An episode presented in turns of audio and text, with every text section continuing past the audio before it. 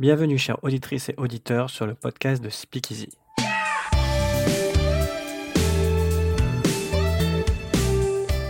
Le concept du podcast est de donner la parole aux différents acteurs, professionnels, patients, malades, journalistes, qui composent l'univers de la santé mentale afin de mettre en lumière des questions ou thématiques utiles et pertinentes au bien-être de tous.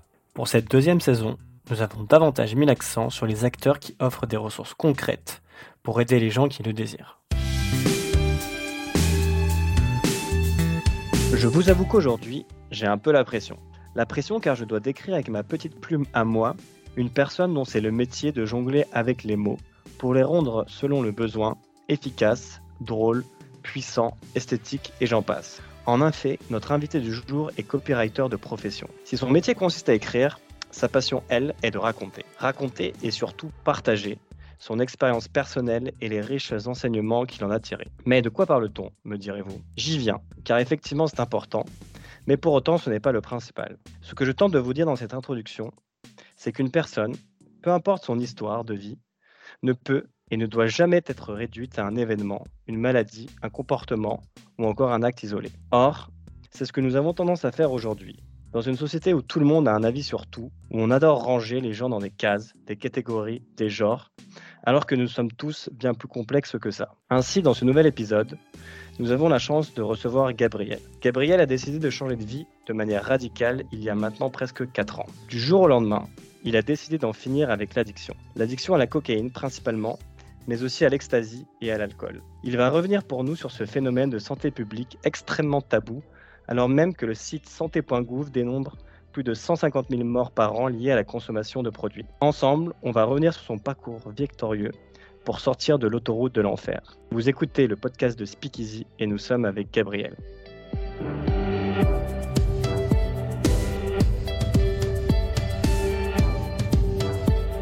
Salut Gabriel, comment vas-tu? Salut Clément, merci pour cette intro. Bah, je t'en prie, c'est un plaisir en tout cas de te recevoir dans ce nouvel épisode pour que tu puisses euh, nous parler bah, de ton histoire perso.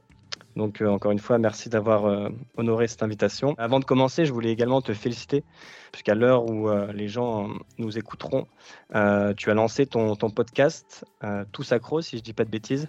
Ouais, c'est ça. Pour l'instant, c'est ce nom-là. Ouais. Bah, écoute, félicitations. On a hâte d'écouter ça. évidemment, il y aura toutes les infos sur les différents posts qu'on mettra euh, vers euh, tes réseaux. Écoute, Gabriel, commençons euh, et rentrons dans le, vif du sujet. Que la première partie, elle est consacrée à toi et à ton addiction principale, qui est la cocaïne.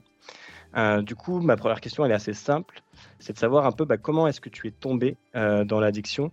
Est-ce que c'est un processus qui est progressif, progressif pardon, ou est-ce qu'au contraire c'est quelque chose de très rapide et du jour au lendemain, entre guillemets, on, on tombe un peu accro sans se rendre compte? Euh, bah, moi aussi, je te remercie hein, de, m'accueillir et de donner de la, voix à, ce sujet euh, de l'addiction, euh, qui est, comme tu le disais, un, un phénomène, un sujet d'ordre d'utilité et de santé publique. et donc, voilà, moi, à, à mon échelle, j'ai la chance d'avoir la force, la stabilité et le recul sur ma propre histoire pour aujourd'hui pouvoir parler avec des épaules assez solides, pour pouvoir m'exposer en public, mais comme tu disais, c'est un sujet tabou, donc c'est vraiment pas évident. Et donc, c'est ma manière à moi de, faire ma part là-dessus. Euh, donc voilà, merci à toi aussi de, de, me donner la parole et de donner, euh, au-delà de me donner la parole, de donner de, la voix à ce, à ce, sujet qui m'est cher. Et pour répondre à, ta question, euh, déjà, je vais introduire en disant dans les addictions, il n'y a pas de généralité, on ne peut pas faire de généralité et que cet épisode, la conversation qu'on va avoir ensemble, elle est euh, basée sur mon témoignage, ma propre expérience et que si les gens veulent avoir des informations par rapport à leur situation, s'ils sont dans une situation d'addiction euh, ou par rapport à un proche, euh, la meilleure chose à faire, c'est de se tourner vers des ressources scientifiques, des médecins, le corps médical, les professionnels de la santé mentale je fais de mon mieux pour ne pas dire de bêtises, mais je ne suis pas encore un professionnel ni un expert d'un point de vue technique et scientifique sur les addictions. Mhm. Euh, donc voilà, il faut juste bien euh, avoir ça en tête si tu me permets cette petite précision, euh, parce que comme c'est un sujet extrêmement sensible, pour moi être passé par là, je sais à quel point des petits détails peuvent être très importants et influents dans le parcours de rémission ou de sortie de l'addiction. Donc voilà, je voulais juste préciser ça.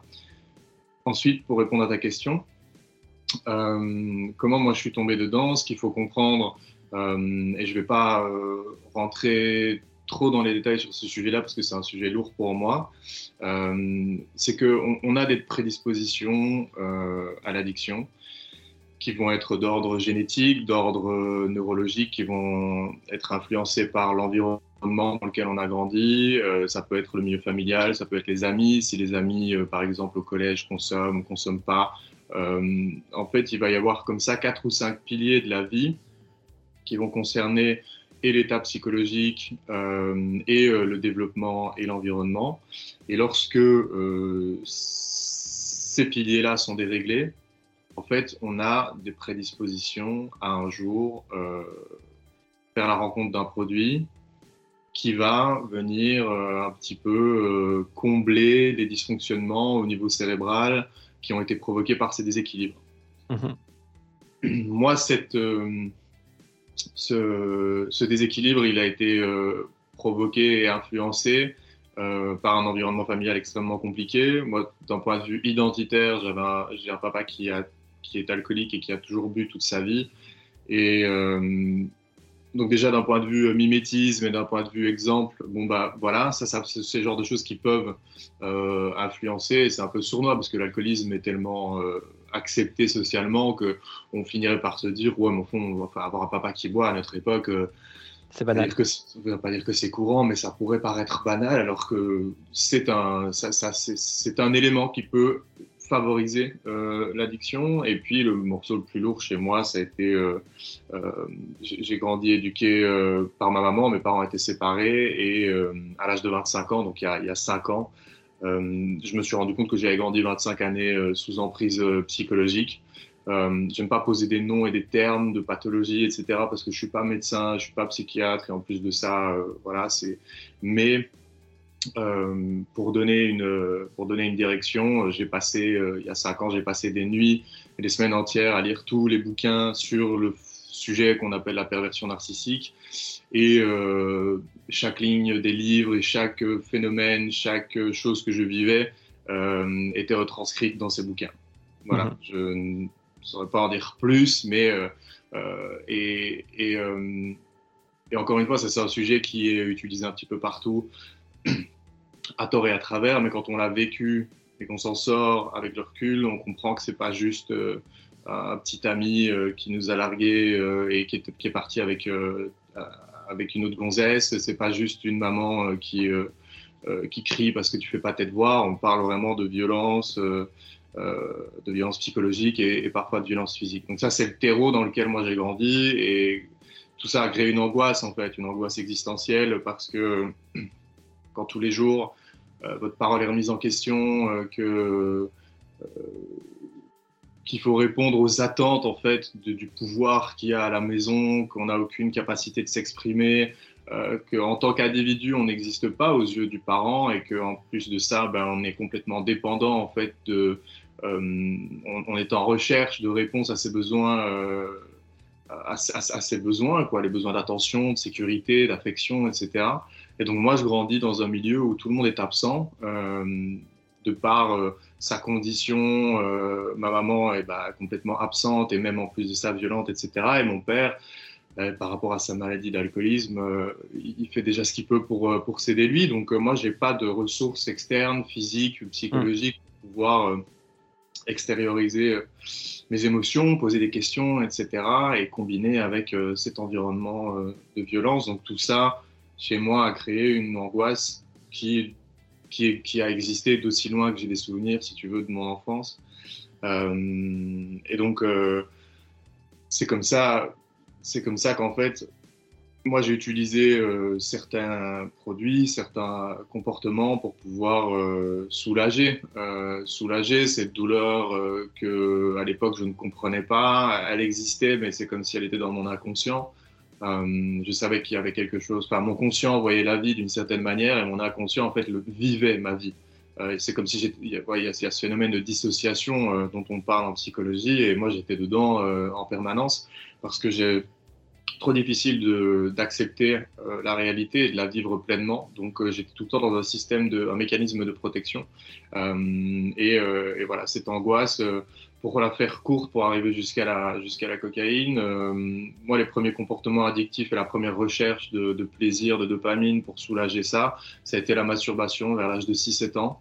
que j'ai découvert plus ou moins par hasard au détour d'une conversation dans la cour de récré euh, de quelqu'un qui me dit euh, voilà voilà ce que c'est voilà ça existe essaye etc et je me rends compte qu'il y a euh, voilà soulagement relâchement de la pression etc et en fait déjà à, cette, à, ce jeune âge là et la masturbation des fois même excessive m'a accompagné si tu veux jusqu'à bah, plus ou moins jusqu'à il y a 4-5 ans la période où tout s'est un peu remis en ordre dans, dans ma vie mmh à l'adolescence, l'arrivée du PC, euh, j'avais 10-12 ans, c'était voilà, tout le monde recevait un ordinateur avec la tour à la maison, donc découverte des, des jeux euh, en ligne comme les MMORPG, etc. Moi, c'était Dofus à l'époque.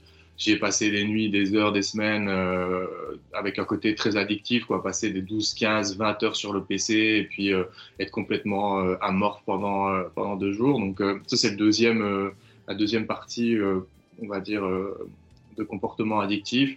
Et puis à l'adolescence, bah, découverte des sorties, des soirées, de l'alcool, de son effet anxiolytique.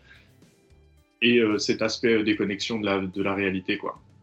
Mais euh, alcool qui est resté euh, toujours en consommation excessive. Donc j'ai pas eu, j'ai pas, j'ai pas d'addiction à l'alcool, c'est-à-dire que si je bois le lendemain, j'ai pas envie de reboire, la semaine d'après, j'ai pas envie de reboire. Par contre, si je bois un verre je fais toute la soirée, quoi. Tu vois, je fais toute la soirée, je fais toute la nuit. Euh, hum, parce que j'aime ça. Ouais, c'est ça. Parce que j'aime hum. ça, j'aime les faits. Aujourd'hui, je bois 3 à 4 fois par an, mais quand je bois, je fais une soirée, quoi. Et à 8 heures du matin, je vais dormir. Euh, hum. Mais euh, l'alcool étant euh, bah, des inhibiteurs, et ça, me, ça me facilite. C'est un peu une rampe de lancement vers la coke, quoi. Euh, parce que le jour où le jour où tu veux de la coke, euh, moi j'étais très très contre les drogues. Euh, je disais non, je voulais pas en entendre parler. J'avais des principes qui même c'est même pas d'éducation, c'est moi. Je, je, savais que c'était un danger, que c'était pas bon. J'étais très conscient. Euh, j'avais de la prévention quand j'étais gamin à l'école, etc. Donc j'étais ma partie consciente et on, va dire Ouais, c'est ça la partie consciente de mon esprit et de mon, de, mon éducation. Euh, savait que c'était des choses euh, dont il fallait, euh, il fallait pas s'approcher. Euh, donc de mes 17 à 19 ans, euh, j'avais des gens qui m'en parlaient de temps en temps autour de moi, mais je ne passais jamais à l'acte et quand ils consommaient, je partais. Enfin voilà, c'était juste, j'étais pas anti-drogue, je ne créais pas sur tous les toits, mais au fond de moi, c'était juste pas pour moi. Et puis voilà, les autres font ce qu'ils veulent, mais moi, hors de ça. Mm. Par contre, à l'âge de, de 19 piges, Là, en fait, ce qui se passe, c'est que sur euh, l'espace de un an ou deux, euh, je vis des situations émotionnelles euh, extrêmement intenses, en plus de ce qui se passe toujours à la maison.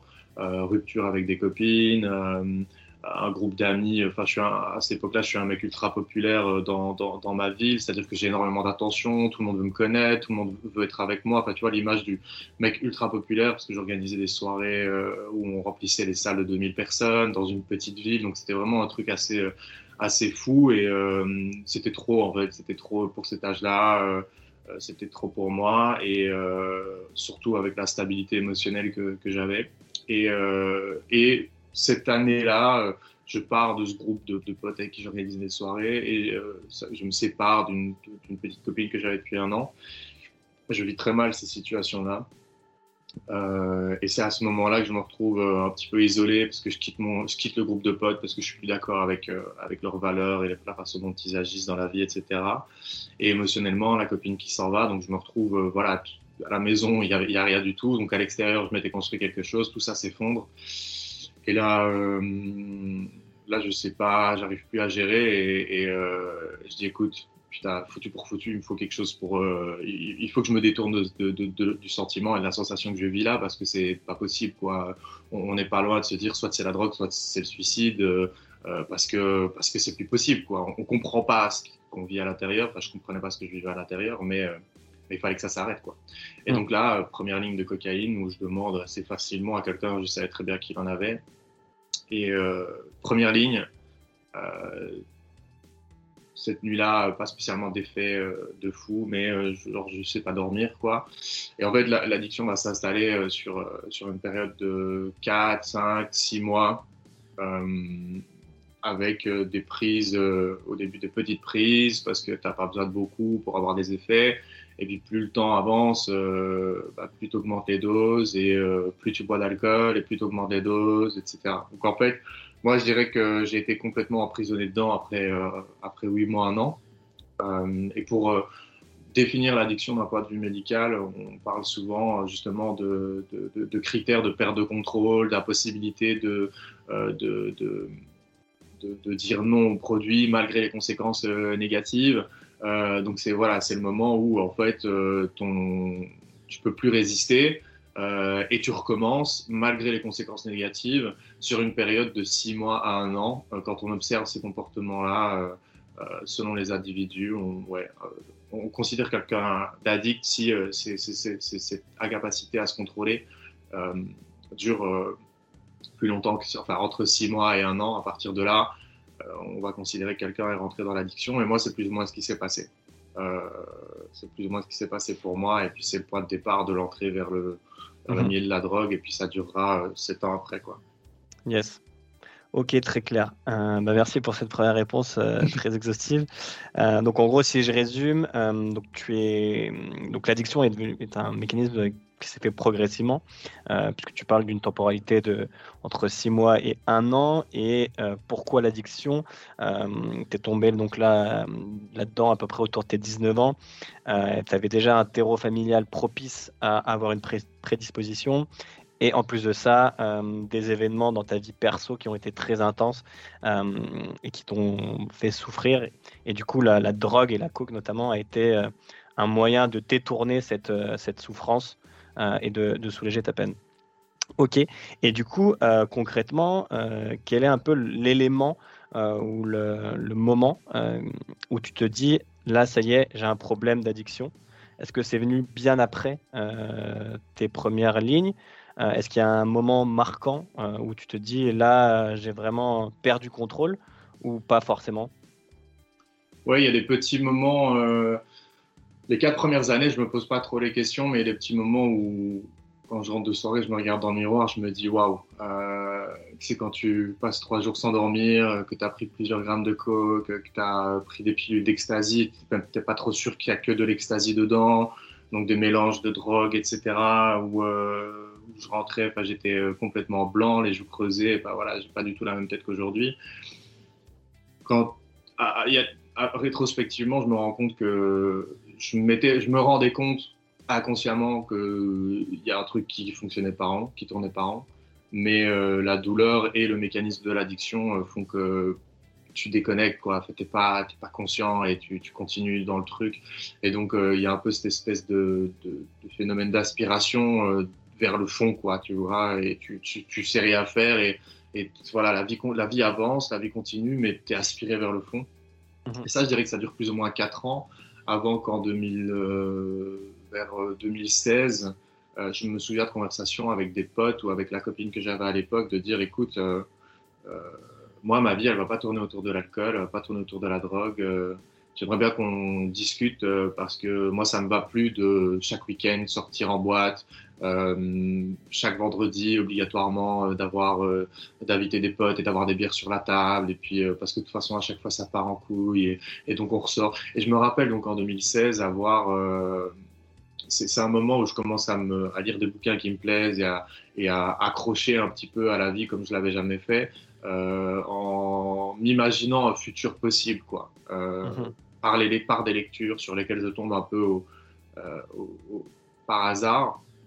Et donc, euh, c'est là que des petites graines commencent à à, germer dans mon esprit, et que je me dis, euh, mon futur sera pas, euh, sera pas pareil, quoi. Et, ça reste dans un coin de ma tête, je continue à consommer, mais il y a eu un déclic, quoi. Il y a eu un déclic de, bon, si tu veux changer de vie, il va falloir faire plein de choses, mettre plein de choses en place, mais en tout cas, tu as ça dans, dans, un coin de la tête, et je me suis accroché à ça de plus en plus fort.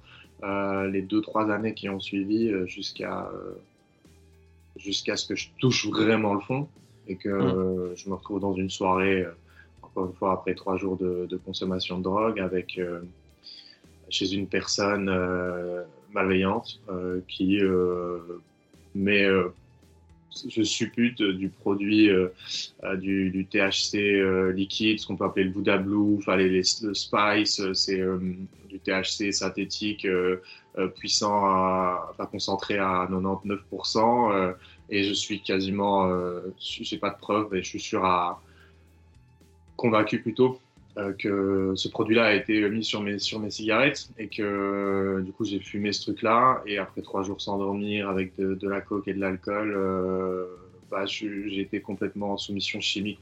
c'est un événement complètement horrible où il m'est par chance rien arrivé, mais j'ai eu quand même des difficultés à sortir de l'appart et à rentrer chez moi. Euh, ça s'est pas fait sans, ça s'est pas fait de manière fluide. Mhm. j'ai dû discuter avec le gars. Enfin voilà, il, il avait une intention, j'ai jamais pu découvrir euh, laquelle, il n'est pas allé jusqu'au bout, mais bon, c'était un événement traumatisant. Et après ce jour-là, je me suis dit, mec, euh, voilà, c'est bon, là, euh, tu as touché le fond, tu t'es mis en danger des dizaines de fois, mais cette fois-ci, c'est le, le moment, quoi, c'est le déclic. Et donc là, mars 2019, il y a un peu plus de, ouais, un peu plus de 4, enfin, quasiment 4 ans tout pile, un mois près, je me dis, la coque, c'est fini, quoi. Ok. Donc c'était ouais, il y a, y a, quasiment 4 ans. Ouais, il y a un mois, ça faisait 4 ans, jour pour jour. Très clair. On va revenir euh, là-dessus évidemment, mais euh, il me semble que c'est important aussi de, de, presser pour que les gens comprennent bien euh, et de revenir sur, sur ton environnement familial, pas pour rentrer dans le détail, mais pour bien que les gens comprennent que, évidemment, tu as un, environnement familial dysfonctionnel qui explique une prédisposition à, à la cocaïne. Mais on est d'accord que euh, même si tu n'avais pas eu cet environnement familial complexe, tu aurais pu euh, tomber dans l'addiction. Euh, le risque, le risque existe, oui, dans le sens où, comme je disais, il y a plusieurs piliers qui, qui entrent en compte. le facteur génétique expliquerait à 40 à 60 euh, l'addiction, mais ça doit automatiquement être interconnecté avec le, le, le, développement euh, cérébral, l'environnement, etc. Donc, euh, en gros, je ne sais pas si c'est ça ta question, mais je ne peux pas dire que je, suis, je suis devenu addict à cause de ce qui m'est arrivé. Mhm. Et pas que d'un point de vue scientifique, mais je, peux, j'ai dû passer à travers ça en fait. J'ai dû euh, c'est compliqué de pardonner un parent qui, euh, qui vous a violé, enfin pas violé, euh, pas du tout, c'est pas du tout ça, c'est pas du tout le cas, ça m'est pas arrivé, mais qui vous a violenté en fait, qui vous a mhm. violenté pendant pendant des années et la violence psychologique. Elle fait autant de dégâts que ouais, la violence, la violence psychologique, elle est compliquée à décrire, compliquée à expliquer, mais, mais ouais, d'ailleurs même encore aujourd'hui, avec des années de recul, par exemple, si on me demandait, euh, là c'est pas compliqué pour moi d'en parler, mais si on me demandait, ah t'as pas un exemple de ce qui a pu t'arriver, j'arrive pas à le sortir, quoi. Tu vois, ça bloque au niveau du thorax, donc c'est mm. la preuve que, que d'un point de vue traumatique, euh, il y a des choses qui se passent dans, dans, le cerveau euh, qui font que la parole est, la parole se coupe. C'est pour ça que d'ailleurs des, euh, des, victimes de des victimes d'abus euh, quand elles doivent aller porter plainte c'est complètement une horreur quoi parce que hum. euh, tu revis au, moment enfin, en direct des émotions que tu as pu vivre et ça rend très compliqué le témoignage mais donc ouais pour, répondre à ta question non on peut pas dire que, que pour, pour, parler littéralement que ma mère est responsable de mon addiction euh, par contre, euh, si j'avais pas eu ça, euh, j'aurais eu beaucoup plus de chances de pas tomber dedans et, d'avoir une vie équilibrée beaucoup plus rapidement, quoi. Parce que l'environnement est quand même, quand même, si le facteur génétique est un facteur important, le facteur environnemental et le lieu, c'est c'est comme les enfants qui ont des, des, neurodivergences, tu vois, tout, ce qui est haute sensibilité, ce qu'on appelle HPI, zèbre, etc. Euh, si tu les mets dans une école où il faut euh, obéir à l'ordre et euh, rentrer dans la norme et, et, et, où le seul critère d'évaluation c'est des notes sur 20, il fera jamais rien de bon de sa vie, il va décrocher de l'école et il va avoir l'impression d'être une grosse merde.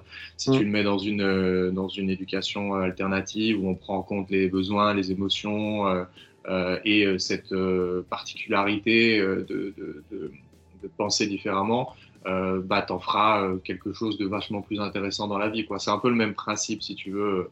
Euh, sauf que, bon, voilà, il y a la violence psychologique et la violence physique amènent d'autres d'autres choses que, que l'addiction. Je parlais de traumatisme.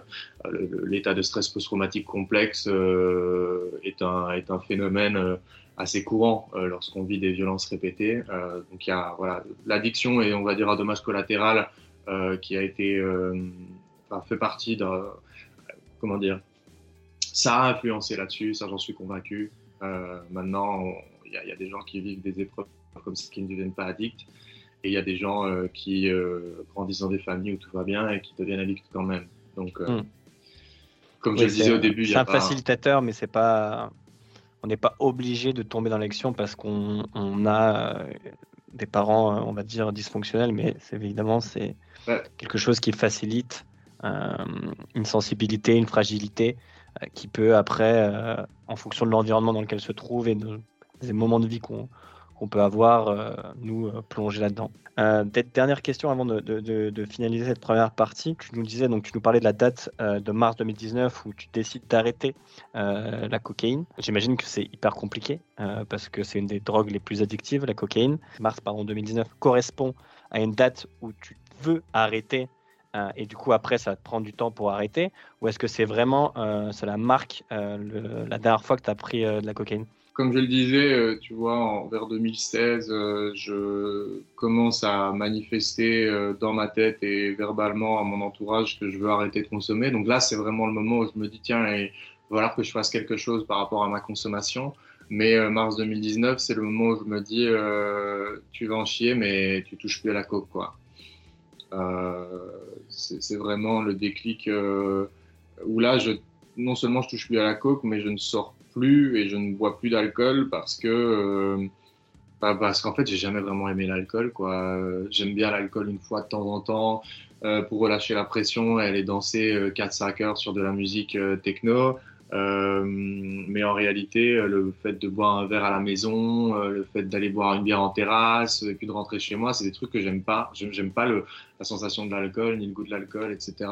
Euh, mais par contre, là, en 2019, je comprends que si je veux arrêter la coke, il faut que j'arrête l'alcool parce que c'est un tremplin. Quoi. Une fois que tu es désinhibé, que tu as bu 4-5 verres, euh, l'alcool est le premier facteur de rechute euh, pour les anciens euh, consommateurs de cocaïne, mm. euh, parce qu'il y a ce truc des inhibiteurs et parce qu'en fait, dans le cerveau, ça crée des chemins euh, avec le circuit de la récompense, etc. Ça crée des automatismes. Le cerveau se souvient extrêmement bien. Il y a des gens qui tombent alcooliques parce qu'ils ont qui se rappellent de l'effet de l'alcool d'un verre qu'ils avaient bu quand ils avaient 7 ans à la fête de Mamie Janine. et 20 ans après, le cerveau se souvient de l'effet que ça a eu et ça peut être le point de départ de, de l'addiction. Tu vois, donc le cerveau là-dedans, dans tout ce qui est mécanisme, mémoire, automatisme et tout, euh, il, est, euh, il est beaucoup trop puissant pour nous, euh, mm. pour notre volonté, en tout cas, pour notre volonté, notre capacité à, à, prendre des décisions de manière consciente. Donc, je décide d'arrêter alcool et cocaïne. Et pendant enfin, six mois après, je pars au Vietnam parce que je comprends qu'il faut que je sorte de ma ville, il faut que je prenne de la distance. Ça faisait un an que j'avais coupé les ponts définitivement avec ma maman et la partie familiale compliquée. Euh, donc je pars à l'étranger euh, pour. Euh, j'ai réussi à tenir de mars à décembre sans toucher à de la cocaïne, sans boire vraiment d'alcool. il y a eu un festival l'été où j'ai bu 4-5 bières, mais, mais sans plus. Et puis je pars au Vietnam et là je reste, je suis plus ou moins resté sobre de toute substance. je parle alcool, pendant un an et demi. Euh, donc moi, j'ai eu besoin de cette période-là pour récupérer une certaine stabilité et puis après mm. refaire des soirées où je buvais de l'alcool, etc., sans prendre de, de, stupéfiants. Euh, mais j'ai besoin de cette période de, stabilité pour ouais, avoir les épaules assez solides et avoir plus de conscience sur ma consommation et repérer les mécanismes des raisons pour lesquelles je tombais dedans, me dire ah bah tiens quand tu as eu une semaine comme ça, euh, tu as pensé à tel sujet, euh, ton réflexe c'est d'aller sur la sur l'alcool. Donc maintenant le, le, truc ça serait bien de bosser justement sur ce, ce déclencheur là et tout ça voilà tout ça m'amène aujourd'hui euh, quatre ans après à avoir fait ce travail là bah, et que je fais encore aujourd'hui mais beaucoup moins. C'est pour ça que je prends la parole. C'est naturel. Ouais. c'est ça. carrément. On va y revenir effectivement, mais euh, c'est super intéressant. Et, euh, je rebondis sur ce que tu viens de dire justement, où tu parles de schéma de récompense, de dopamine. Euh, et c'est vrai qu'une des techniques les plus, on va dire, connues en tout cas du grand public pour stopper, on va les comportements addictifs, c'est la technique de dissociation. Donc essayer d'arriver de, de dissocier justement dans ces schémas de pensée euh, quand on parle de cigarette, exemple, cigarette égale plaisir parce que euh, égale pause café, égale je ne travaillais pas, etc. Euh, est-ce que du coup, toi, par exemple, si on, rapporte à la cocaïne, est-ce que tu avais, est-ce, que tu as, pu émettre ce type de pensée, par exemple, bonheur égale festival, festival égale drogue, donc drogue égale bonheur, et est-ce que du coup, tu as utilisé à l'inverse ce schéma de pensée inverse pour arrêter de consommer ou pas du tout? C'est vraiment la le changement de, cadre et ton départ au Vietnam qui t'a facilité à, arrêter Oui, alors moi je ne suis pas cadré sur euh, ce que tu dis là avec euh, le fait d'associer euh, le festival avec la drogue et donc au plaisir, etc. C'était pas fait de manière consciente. C'est quelque chose qui se passe de manière inconsciente, moi, dans ma tête mais euh, c'est ce qui se passe dans le cerveau, quoi, parce que la libération de dopamine, elle est sécrétée euh, par la musique, par le sexe, par la nourriture, euh, par des choses totalement naturelles qui nous permettent de maintenir notre survie sur Terre, parce que la libération de dopamine donne comme indication au cerveau que c'est un événement qui fait plaisir et donc on va le recommencer. C'est ce qui nous permet de survivre et de continuer à manger, de boire, etc. Euh, le problème, c'est quand on est sur une substance, on est euh, sur euh, des libérations de dopamine qui sont beaucoup plus puissantes et qui dérèglent ce système de la récompense. Donc, de toute façon, la drogue est associée inconsciemment ou consciemment à soit la recherche de plaisir ou le soulagement de la douleur.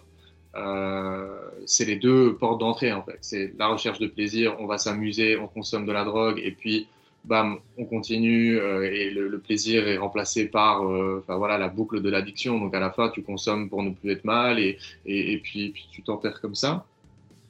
Et pour la partie euh, de la sortie, moi, j'ai pas j'ai pas travaillé ce phénomène de dissociation que des hypnothérapeutes vont travailler. Par exemple, quand tu fais des séances d'hypnose pour arrêter de fumer, on va beaucoup bosser là-dessus sur ta vision inconsciente. On va amener l'inconscient que tu as sur ta consommation de cigarettes, on va la ramener au niveau conscient et on va changer la perception que tu as de ça pour euh, expliquer à ton cerveau et entrer dans ton cerveau que tu n'en as plus besoin et que les raisons pour lesquelles tu fumes, etc., ne sont pas euh, justifiées.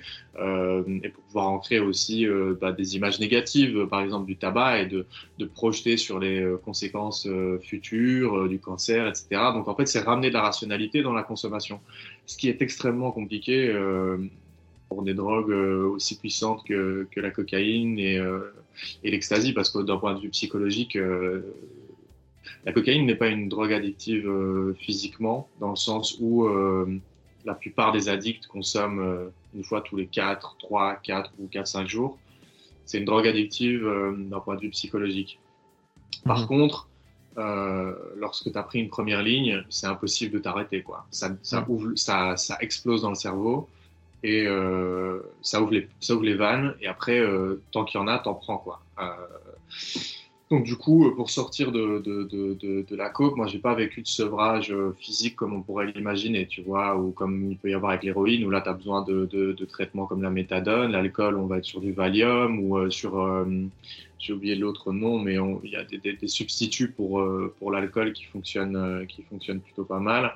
Pour la cocaïne, il n'y a rien. Euh, il, y a des trucs en essai, etc. aux États-Unis, mais il n'y a rien encore, a rien encore, justement parce que l'addiction n'est pas physique et que le sevrage est psychologique, quoi. C'est réapprendre à vivre sans se défoncer la gueule et échapper à la réalité une ou deux fois par semaine. C'est ça, en fait, le gros défi. Euh, et c'est ça qui est important. Euh, moi, je l'ai fait tout seul. Je suis un peu une exception, mais j'ai pas eu le choix euh, parce que j'ai rencontré des psys. j'ai rencontré trois psys avec qui ça s'est très mal passé. L'état psychologique de détresse dans lequel j'étais n'aidait pas non plus à créer une bonne relation. Mais bon, c'est aussi leur job de de repérer ça et de mettre un cadre. Et voilà, donc je suis tombé sur trois psys qui était vraiment pas de bonne qualité, pas compétent. Et, en plus de ça, bah, comme je venais de cramer mes dernières, enfin, il me restait, je sais pas, moi, 1000 euros sur mon compte épargne. Dans l'espace de trois semaines, j'ai tout cramé en, en, cocaïne parce que j'étais vraiment au fond du trou, quoi, avant que cette soirée dont j'ai parlé tout à l'heure n'arrive. Mmh. Et donc, du coup, j'avais envie de peut-être accompagné, mais j'avais plus de thunes, quoi. Tu vois, et quand tu vois chez nous en Belgique, euh, c'était 60 balles la séance, remboursé à 10 euros, bah, quand tu es en détresse, il faut y aller au moins une fois par semaine, et puis tu es là, euh, tu dois sortir 200 balles par mois, alors que tu en gagnes 950 et que tu n'as plus, plus d'argent de côté et que tu as un loyer à 500. Donc, moi, c'est comme ça que, comme ça, que ça s'est passé. Et, donc, euh, ce que j'ai dû faire, c'est me raccrocher à la vie et mettre en place des choses qui, qui j'ai pas envie de dire simplement euh, libère de la dopamine pour remplacer la consommation. Non, en fait, c'est des choses qui me, pour me construire. Quoi. J'ai commencé à me former en écriture, euh, j'ai commencé à matérialiser des objectifs de devenir freelance, j'ai commencé à lire plein de livres, euh, j'ai bossé sur des compétences pour me valoriser, pour être, tu vois, j'ai commencé à écrire, à publier ce que j'écrivais, à rencontrer des gens, euh, à, finalement faire tout plein de choses que euh, à cause de la situation familiale et puis après à cause de la drogue j'avais jamais pu faire. Écouter des albums de musique euh, que, que j'avais pas le droit vraiment d'écouter de la musique à la maison sans être jugé. Et et, donc, du coup, j'ai euh, commencé à faire du sport. Euh, j'adorais le vélo. Je faisais 30 euh, minutes de vélo le matin, 30 minutes de vélo le soir. J'allais trois fois à la salle par semaine. J'ai pris 10 kilos de muscles. J'étais comme, sur les photos Instagram. maintenant, c'est plus le aujourd'hui, mais à cette époque-là, j'avais besoin de, tu vois, de, me narcissiser d'une certaine manière, de de m'approprier mon image, de m'approprier ma personne, et c'est ça qui a été déterminant. Et le, voyage au Vietnam m'a permis d'avoir de la distance sur tout ça, euh, d'être en sécurité d'une certaine manière, parce que quand tu sors de 25 années euh, d'emprise et que tu, à la fin, tu, te rends compte de la violence et que les choses remontent à la surface, euh, rester dans, un environnement plus ou moins proche de, ces personnes qui ont été nocives pour toi, c'est une horreur. C'est vraiment, c'est extrêmement compliqué. Donc j'avais besoin de marquer et dans ma tête, c'était déjà clair, c'est euh, OK, tu vas recommencer ta vie à zéro parce que tu as coupé tout contact avec les consommateurs parce qu'il euh, faut que tu arrêtes de les voir et arrêter de consommer. Tu as coupé tout contact avec cette grosse partie de la famille. Donc maintenant, tu recommences ta vie à zéro. Et, c'est comme ça que ça a été le point de départ, accompagné de toutes ces choses qu'on mettrait peut-être en place avec un psychologue, hein, le fait de faire, des, mmh, faire des activités. On y reviendra de toute façon après dans la dernière partie sur justement autour de ton rétablissement et des, les choses que tu as fait, que tu aurais pu faire. Euh, euh, exact. Ok. Euh, du coup, maintenant, prenons le temps brièvement de, parler un peu de l'addiction de manière générale, puisqu'on a parlé surtout là de ton prisme de l'addiction et donc de ton rapport à la, cocaïne. mais j'aimerais bien, enfin, ton avis m'intéresse sur, sur, voilà, sur ce que tu penses de l'addiction de manière générale. et la première question qui me vient en tête, c'est c'est le rapport qu'on peut avoir de manière euh, sociétale euh, à, l'addiction, euh, qu'elle soit comportementale, donc que ce soit par exemple notre rapport à la nourriture, que ce soit des jeux d'argent, d'écran, etc., le porno, etc., ou de substances, donc avec les produits, la drogue. Est-ce que d'après toi, l'addiction est un phénomène un peu tabou on en parlait un peu en, introduction. Est-ce que, euh, voilà, on, le sait tous, mais est-ce qu'il y a une espèce de déni collectif euh, concernant du coup l'addiction? Euh, Si on, on, parle d'un point de vue médical et méta, l'addiction est une, est une épidémie. oui, je dis pas de bêtises, une épidémie, comme le coronavirus c'était une épidémie, c'est ça hein? mm. Bah donc l'addiction est une épidémie dans le sens où c'est une maladie qui se propage euh, au, niveau mondial. C'est une maladie chronique, euh, donc une maladie euh, dont on ne guérit jamais vraiment, mais dont on est en, rémission permanente, au même titre qu'un cancer, par exemple. ce qu'il faut comprendre, c'est qu'on est dans une société addictogène. Donc ça, c'est pour poser le cadre de pourquoi est-ce que cette société aurait, enfin répondre à la question pourquoi cette société aurait tellement de personnes addictes parce que putain la vie est compliquée quoi. il n'y a pas besoin de rentrer euh, des heures dans, les détails ni euh, de faire euh, des théories qui pourraient paraître complotistes. Le monde ne va pas spécialement bien quand tu regardes de manière objective euh, les choses. Il y a des choses positives évidemment. Euh, je suis pas du tout euh, une personne négative, mais dans la société dans laquelle on est, tu veux avoir un travail, tu veux construire une famille, tu veux t'acheter une maison, euh, tu veux répondre à des choses que tu as envie de faire parce que voilà, tu as envie. c'est compliqué. Hmm. Tu as des objectifs, tu as des, des, obstacles tout le temps. Euh, si tu dépends d'un patron, euh, tu dépends et de son humeur, et de la qualité des équipes, et de la, et de la qualité de tes, employés. Tu rentres à la maison, tu as les enfants, en plus de ça, tu dois bien les éduquer, euh, sans trop leur transmettre tes angoisses, parce que sinon tu sais que ça va pas aller. Euh, en plus de ça, tu as, as, une relation de couple. Euh, encore une fois, sujet qui, peut être compliqué. Quand tout ça s'entremêle, tu en arrives à avoir une société avec des gens euh, qui savent plus comment ils s'appellent, ils savent plus. Voilà, on est surmené en permanence. on a des idéaux sociétaux euh, qui ne correspondent pas à nos, à nos, limites et à nos capacités. Euh, on a des, des, des, rêves qui ne correspondent pas à nos envies profondes. On a des gens qui vont travailler euh, dans des entreprises ou qui vont suivre une voie parce que c'est ce qu'on leur a répété ou conseillé à la maison pendant des années, euh, sans accuser hein, évidemment, mais dire, mmh. on a un contexte qui fait que on, a tout pour déséquilibrer les piliers euh, qu'il faut déséquilibrer, déséquilibrer pour devenir addict. Et c'est un sujet tabou, je pense, parce que euh, chez nous, dans la, dans la société francophone, euh, en Europe, etc., on ne parle pas du tout des émotions. C'est un sujet, pour schématiser, en gros, les filles ont le droit de pleurer, les garçons n'ont pas le droit de pleurer. Mm. Les, les, filles, une fille qui pleure et qui se plaint ou qui demande de l'aide, c'est normal. Un garçon, euh, c'est pas son rôle. Le garçon, il doit être fort, grand, il doit subvenir aux besoins de la famille. C'est lui qui invite au restaurant. Euh, je, je, grossis le trait. Je sais que c'est pas comme ça partout, mais hmm. si on demandait à quelqu'un euh, de décrire plus ou moins le stéréotype de l'homme et de la femme dans nos sociétés, c'est comme ça qu'on l'imagine. Euh, et donc, il y a plus de sur certaines addictions, il y, a, il y a plus d'hommes que de femmes, par exemple. Euh, donc ça pourrait expliquer euh, déjà que sur la partie des hommes, euh, il y a cette incapacité de, d'exprimer ses émotions, donc forcément d'exprimer un mal-être et donc de demander de l'aide. Donc je pense qu'il y a déjà de par là un sujet tabou, de par la manière dont on est éduqué à parler ou pas de nos émotions en société.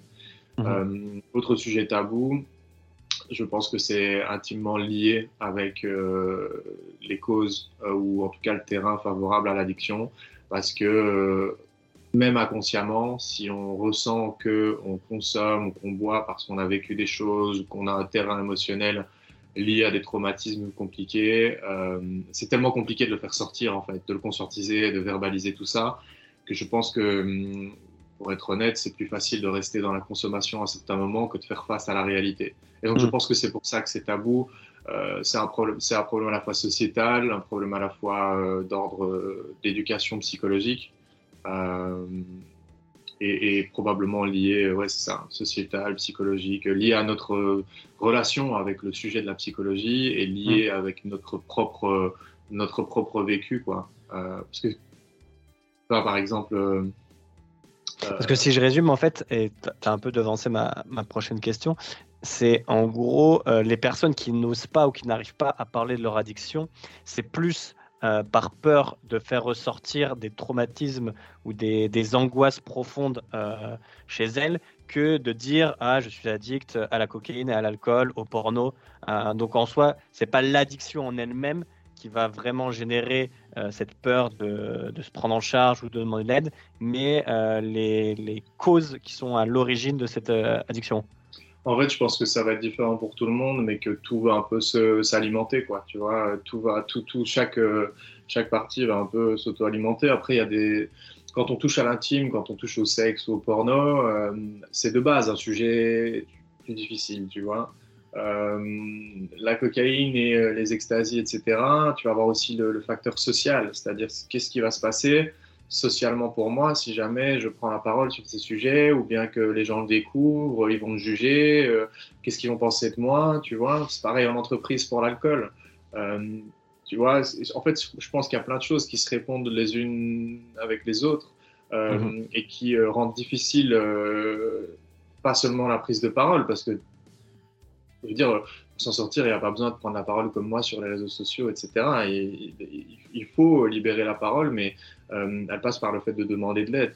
La première étape, c'est euh, de se dire, OK, c'est bon, j'ai un problème, euh, maintenant je vais en parler à quelqu'un de confiance, santé mentale, un proche, en tout cas de faire le premier pas comme ça. Et je, pense qu'il y a beaucoup aussi, comme je disais, l'image que les gens vont se faire de, soi. C'est, comme on a déjà, en tant qu'addict, on perd,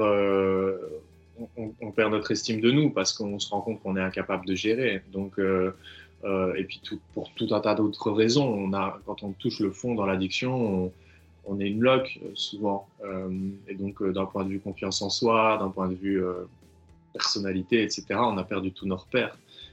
et donc je pense que, comme je te disais, c'est c'est plein de choses imbriquées les unes dans les autres, et le regard des autres, et ce qu'on a vécu, et notre manque d'éducation vis-à-vis de la communication de nos émotions qui font que... il y a peut-être d'autres facteurs auxquels je ne pense pas, mais en tout cas, c'est ceux qui, moi, me viennent à l'esprit et que j'ai qui me paraissent le plus évident. Quoi. Hmm. Ok, super. Euh, autre question que je voulais te poser qui me semble assez intéressante. Euh, on parlait de ton podcast tout à l'heure et j'ai noté dans la présentation que tu fais, euh, notamment si tu pas de bêtises sur LinkedIn, où dans les croches tu réponds à une question que tu t'autoposes où tu dis Sommes-nous tous accros? Et ta réponse c'est La question ne se pose même pas. Euh, du coup, selon moi, est-ce que, euh, enfin, du coup, selon toi, euh, ça signifie qu'on est tous forcément accro à quelque chose, c'est ça?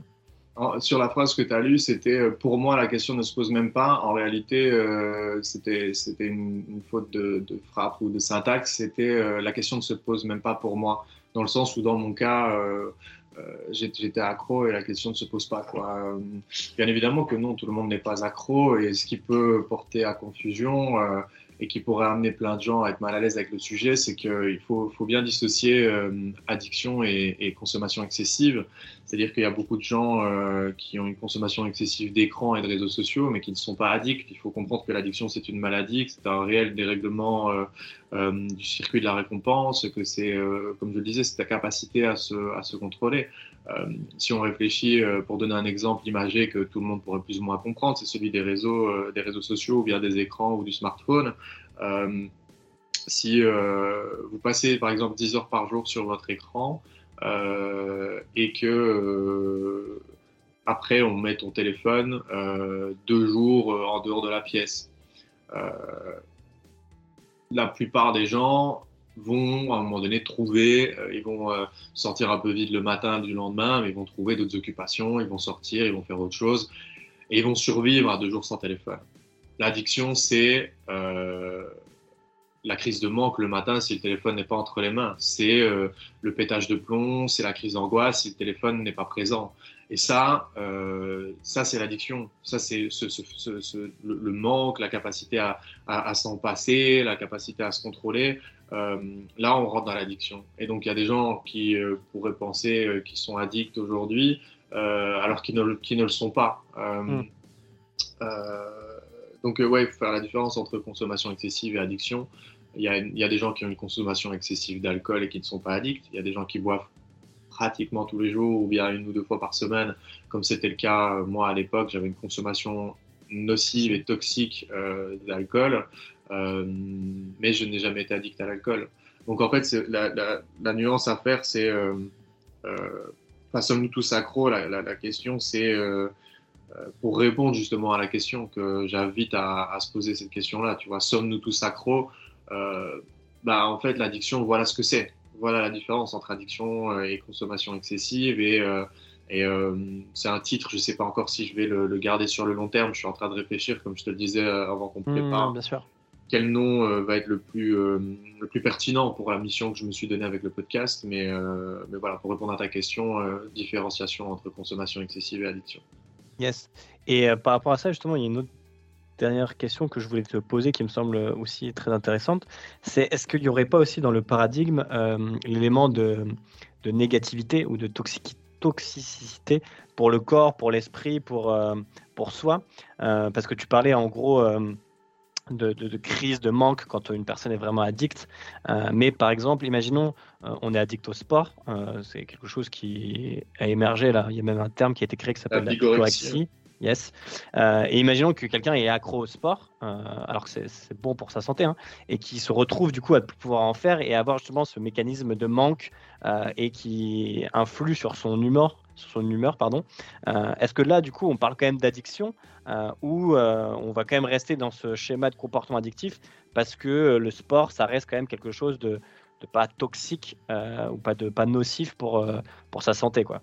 En fait, il y a tout est dans l'usage, quoi. Tout est dans l'usage qu'on en fait. Il y a des mecs qui prennent de la coke une fois par mois euh, ou une fois tous les trois ou six mois et qui ne deviendront jamais addicts. Euh, euh, ouais, c'est dans l'usage, l'intensité, dans la manière de, de, de, faire, d'avoir le comportement ou de consommer. Il y a, des, il y a des, milliers ou des millions de gens qui jouent au jeu d'argent, au loto, au truc à gratter, qui ne deviennent pas addicts et qui ne crament pas tout, tout leur héritage dans, dans les jeux. Euh, par rapport au sport, euh, moi, des témoignages, déjà, c'est une addiction que je connais très peu parce que je ne l'ai pas vécue, euh, euh, mais j'ai en effet entendu des témoignages et été euh, mis au fait de, de, ces termes-là, de, la bigorexie. mais ce qu'il faut comprendre, c'est que les personnes qui sont addictes au sport, oui, il y a ce, à la base, c'est quelque chose de positif, mais dans l'addiction au sport, on est dans la perte de contrôle et on est dans le dépassement de ses capacités pour répondre au système euh, de la récompense, envoyer de la dopamine et euh, aller aussi euh, soit rechercher le plaisir, atténuer la douleur. Et donc, euh, quelqu'un qui est addict au sport, c'est quelqu'un qui, par exemple, euh, bah, sur la longueur a pété les cartilages de ses genoux, mais continue à faire des marathons tous les week-ends, quoi. Alors que euh, son corps lui permettrait d'en faire un tous les trois mois, un tous les six mois. mais non, il faut aller en faire, il faut aller courir tous les jours, et en plus de ça, il faut faire des marathons. Enfin, tu vois, il y a, y a, vraiment ce, mmh. cette aspiration vers le je continue tout le temps, toujours plus pour c'est souvent hein, lié au, traumatisme. Euh, c'est pas une généralité, mais c'est quand même très souvent lié au traumatisme. Et donc on est euh, euh, à la fin, on, échappe et à la douleur peut-être de la réalité qu'on a vécue, et en plus de ça, échapper à la condition dans laquelle on est. Donc c'est un cercle vicieux, quoi. Du coup, on rentre sur la dernière partie de cet échange avec toi, Gabriel, qui est du coup bah, la partie, on va dire, rémission ou rétablissement. c'est toi qui vas nous dire quel est le terme le plus adéquat. alors, il y aurait tellement de choses à dire, je pense qu'on n'aura pas tout le temps de traiter.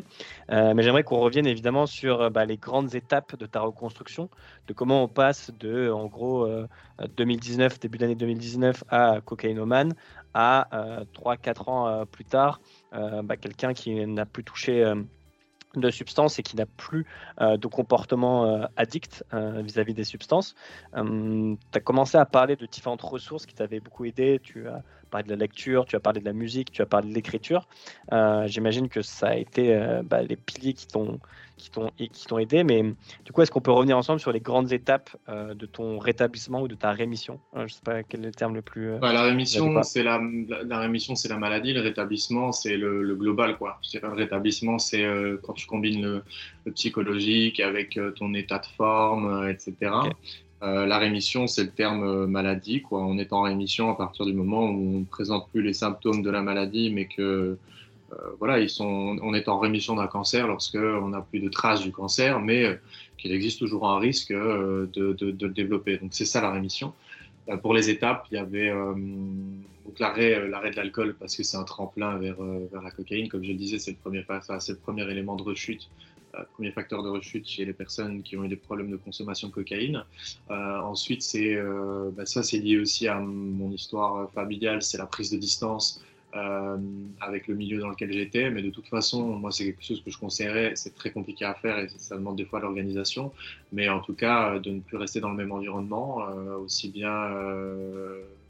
en, gros, les proches, puisqu'après cette année de consommation, tout ton réseau t'as as plus grand monde qui ne prend plus qui ne prend pas de drogue quoi tout le monde prend de la drogue parce que tu sais pas rester euh, socialement intégré dans un milieu où les gens n'en prennent pas? C'est très compliqué euh, Ensuite, oui, donc le voyage, euh, ça m'a super bien aidé. J'ai eu un, une espèce de don du ciel. Euh, je ne crois pas en Dieu, mais il y a quelque chose d'incroyable qui m'a, il y a quelque chose qui m'a aidé, euh, qui a voulu que je me retrouve au Vietnam pendant le Covid et que je sois en liberté parce qu'ils avaient réussi à endiguer le, le phénomène alors que l'Europe était bloquée. Donc, je me suis retrouvé pendant deux ans, si pas deux ans et demi à l'étranger, dans des pays qui étaient complètement ouverts sans touristes, à pouvoir prendre des heures, si pas des jours et des week-ends euh, seul sur des plages euh, avec des paysages euh, dont je rêve encore aujourd'hui parfois la nuit. donc ça, ça a été un élément qui, moi, m'a a changé ma vie. Quoi. Sans cette aussi long, je ne sais pas comment ça serait passé,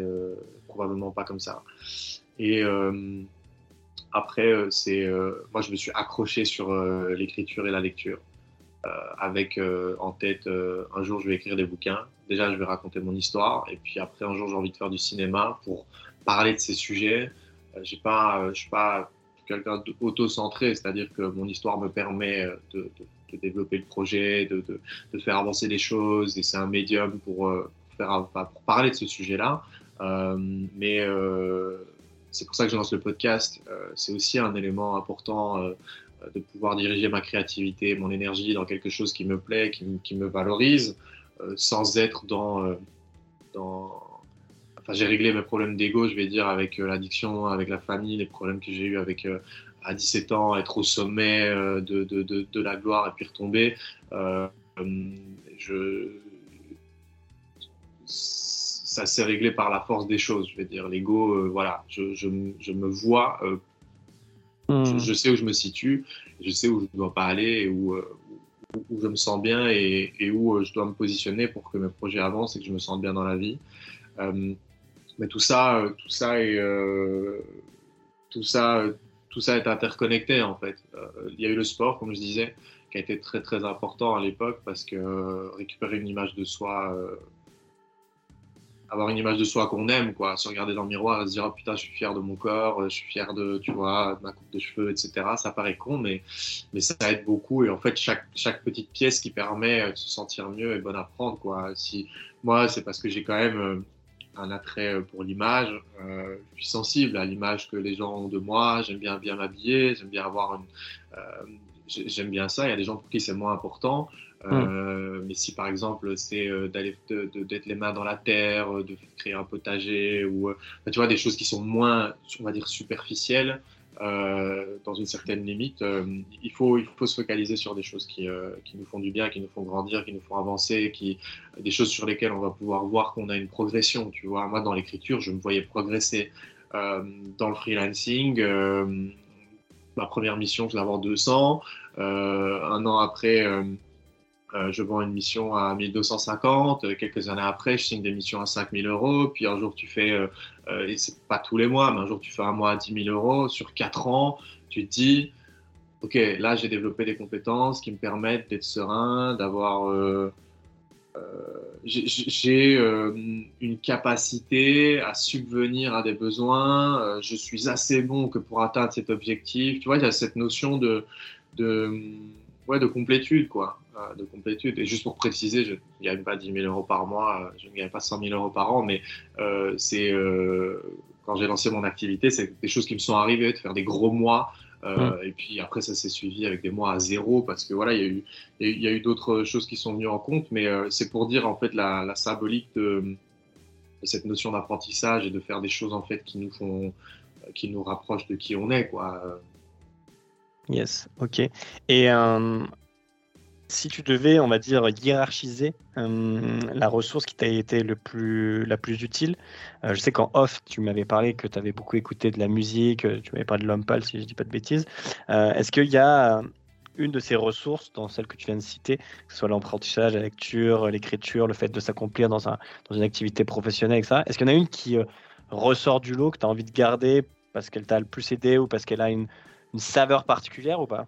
Bah, en fait, ouais, mais tout, est tout est connecté. quoi. J'aurais du mal, d'un point de vue de l'efficacité, à dire qu'il y en a une qui était plus efficace que l'autre. Par contre, ce que je peux dire, c'est que l'écriture m'a sauvé la vie au moment où euh, j'étais au fond du trou et, euh, et qu'il fallait que je fasse sortir euh, ce qui se passait à l'époque de l'emprise familiale, donc avant d'arrêter la, cocaïne en 2017, où je me rends compte de, de, de, si elle me tombe sur la tête, je me rends compte je, vis sous le même toit avec ma mère et je me rends compte de tout ça en vivant sous le même toit avec elle et sans capacité, sans, les ressources pour partir. Donc je me retrouve dans une situation vraiment très compliquée. Et à ce moment-là, je commence à écrire. Mais euh, d'ailleurs, un truc, enfin, quoi, je te montre à l'écran, mais j'ai toujours, euh, j'ai toujours un paquet de feuilles euh, A4 blanches euh, avec moi depuis euh, cette époque-là. et en fait, j'ai commencé à écrire. J'ai commencé à écrire. Là, j'ai bah, j'ai au moins deux projets de bouquins dans toutes les notes euh, que, j'ai de cette époque-là et les notes que je continue à avoir aujourd'hui. Donc l'écriture a été vraiment quelque chose de, sur lequel je me suis accroché, à développer, à compléter. J'avais déjà une appétence pour ça, dire un don, mais un talent naturel, je vais dire sans trop d'efforts pour l'écriture, que j'ai continué à travailler parce que ça me tenait à cœur, et parce que j'aimais ça, et parce que je me rendais compte qu'à travers l'écriture, je pouvais euh, euh, répondre à cette envie et ce besoin de partager un message. Quoi. Mm. Je ne savais pas encore quel, quel, allait être le message il y a cinq ans, mais je savais que j'avais des choses à dire au monde. Quoi. Et aujourd'hui, bah, euh, c'est ce que je fais, en gros? Yes. Ok, très clair, merci. Est-ce que tu penses, maintenant que tu as un peu de recul, je dis un peu parce que je pense que c'est un recul, euh, pour avoir un recul ça, il faudrait des années, des années.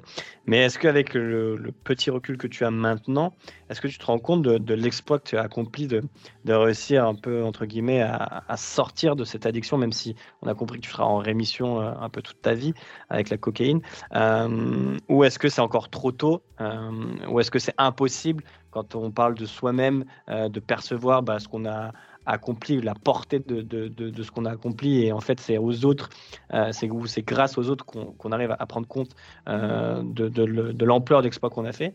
Euh, quel est ton rapport par rapport à ça? En fait, moi, chez moi, il y a un truc un peu particulier. Je sais pas, tu vois ce que c'est la fenêtre d'Overton Non.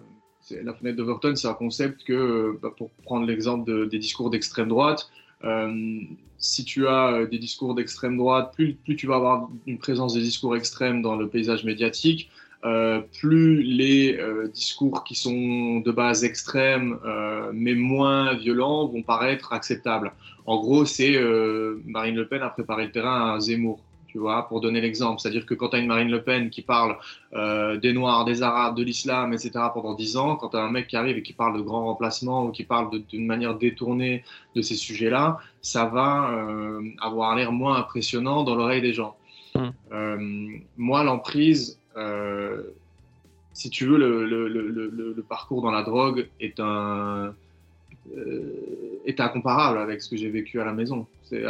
en termes de, en termes de, euh, je, vais dire, je suis, plus impressionné par ma réussite et ma capacité à m'être sorti de l'emprise familiale dans laquelle j'étais euh, que de la drogue. En fait, je ne veux pas dire que je minimise euh, presque le, la consommation de drogue, mais c'est que à partir du moment où moi j'ai euh, réussi à me sortir de l'emprise, je savais que le reste de ma vie allait commencer à aller mieux, tu vois. Mhm. et donc ça pourrait être totalement différent d'une personne à l'autre. je me rends compte dans le regard des autres et dans les, dans les, dans les gens qui m'en parlent, si tu veux, autour de moi, quand j'explique que je me suis sorti tout seul euh, et de l'emprise et puis de la drogue, euh, les gens me disent mais bah, c'est super rare, parce que je suis pas le seul, hein, euh, loin de là, mais c'est vraiment pas courant, quoi, c'est vraiment pas mm. commun d'arriver à s'en sortir. Donc moi, je le vois par rapport au regard des autres et par rapport au retour que j'ai.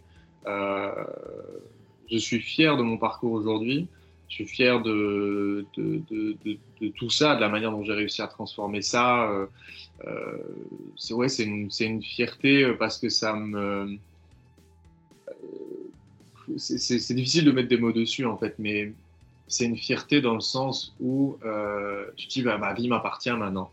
Tu vois, elle n'appartient plus euh, à la partie de la famille qui m'a contrôlé pendant 25 euh, ans et, euh, elle n'appartient plus à une drogue qui dicte, qui dicte mes pas à longueur de semaine, à longueur de mois. Et ça, c'est une, une très grosse fierté. Je ne saurais pas parler et soit de l'addiction toute seule et tout, ça est très lié, si tu veux, dans mon, dans mon parcours. Et, et comme je disais, la problématique addictive, elle a l'air je ne vais pas dire ridicule, mais elle a l'air toute petite à côté de, des, 25, euh, des 25 années, des choses que j'ai vécues, des événements, etc. Euh, donc, euh, j'ai plus de choses à réparer de, ces 25 années d'emprise que des 7 années de, consommation. Quoi. Yes. voilà. Ok, je, comprends effectivement. dernière question, avant de, de t'abandonner, Gabriel c'est concernant du coup euh, ce que les addictologues ou les médecins euh, peuvent parfois clamer.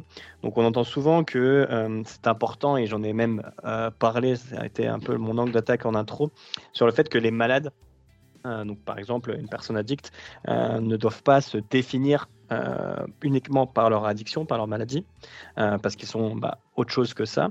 Qu'est-ce que toi tu penses de, de, cette phrase justement, parce que tu es toi-même concerné, principalement concerné, et surtout parce que tu as choisi, en tout cas sur ta nouvelle ton nouveau de début, euh, ta nouvelle euh, vie qui commence, de, beaucoup construire euh, et de te reconstruire autour de cette addiction et de ce combat-là.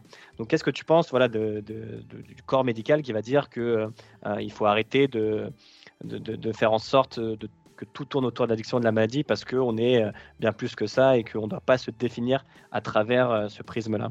Oui, c'est très juste ce que tu dis. Alors, le, euh, tu me poses la question parce que moi, il est écrit euh, partout euh, dans mon positionnement, etc., que c'est un podcast sur les addictions par un ex-addict. sur LinkedIn, c'est marqué en grand ex-addict à la cocaïne, découvre mon podcast sur les addictions. En fait, là, c'est on est juste sur du positionnement marketing, histoire de, d'expliquer de, au début aux gens ce que je fais, qu'ils comprennent, quitte à ce que le message ne soit pas d'un point de vue scientifique et littéraire correct à 100%.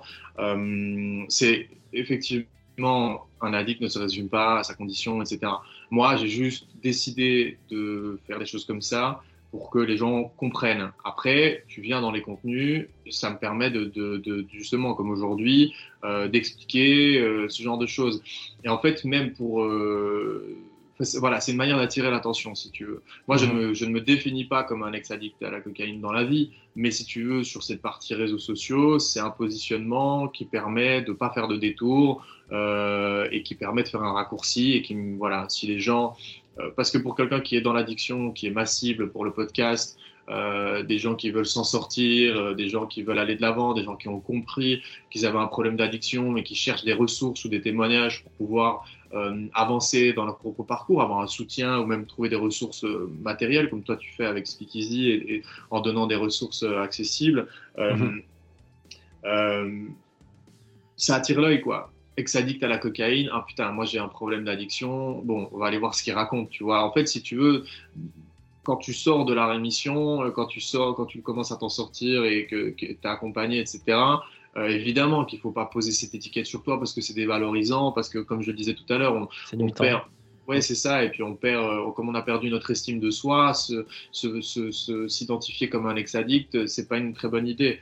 Euh, moi, je le fais en connaissance de cause, je le fais de manière réfléchie pour les bénéfices et pour les raisons que, que je t'ai expliquées. Ok, très clair. Bah, écoute, merci Gabriel en tout cas pour cet échange, cette discussion.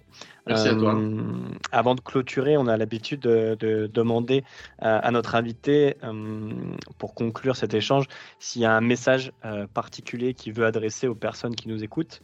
donc, bah, c'est à ton tour, Gabriel. je te laisse une dernière fois l'opportunité de t'exprimer s'il y a un message que tu as envie de transmettre, de véhiculer aux personnes qui peuvent nous écouter, qu'elles soient addictes ou non. quel serait-il? Moi, j'ai un message pour euh, les personnes qui vivent ou qui ont vécu euh, des problématiques euh, d'abord familiales très compliquées. je vais leur dire que je sais ce que c'est, que je suis passé par là et que si c'est votre cas maintenant ou que ça a été votre cas, que je vous comprends, que je, sais dans ma chair ce que c'est, ce que ça représente, la difficulté que c'est de, vivre ça au quotidien, de s'en sortir, euh, moi, je dirais à ces gens-là de rien lâcher parce que c'est euh, ce que je me suis répété moi à longueur de journée euh, pour y arriver. C'est un jour après l'autre, c'est des hauts, des bas, c'est devoir se battre.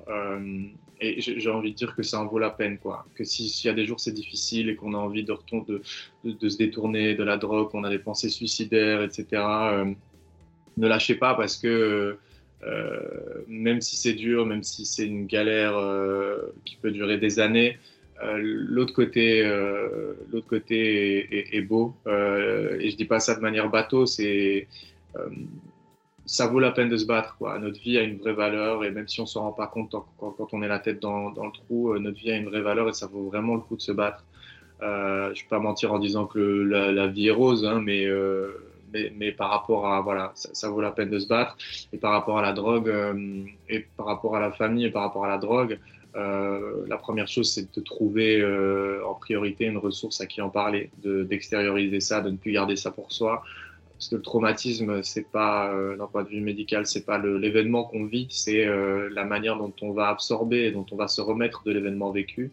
Et le manque de ressources pour pouvoir exprimer ses émotions est une des, pires choses, une des choses qui crée le plus de traumatisme.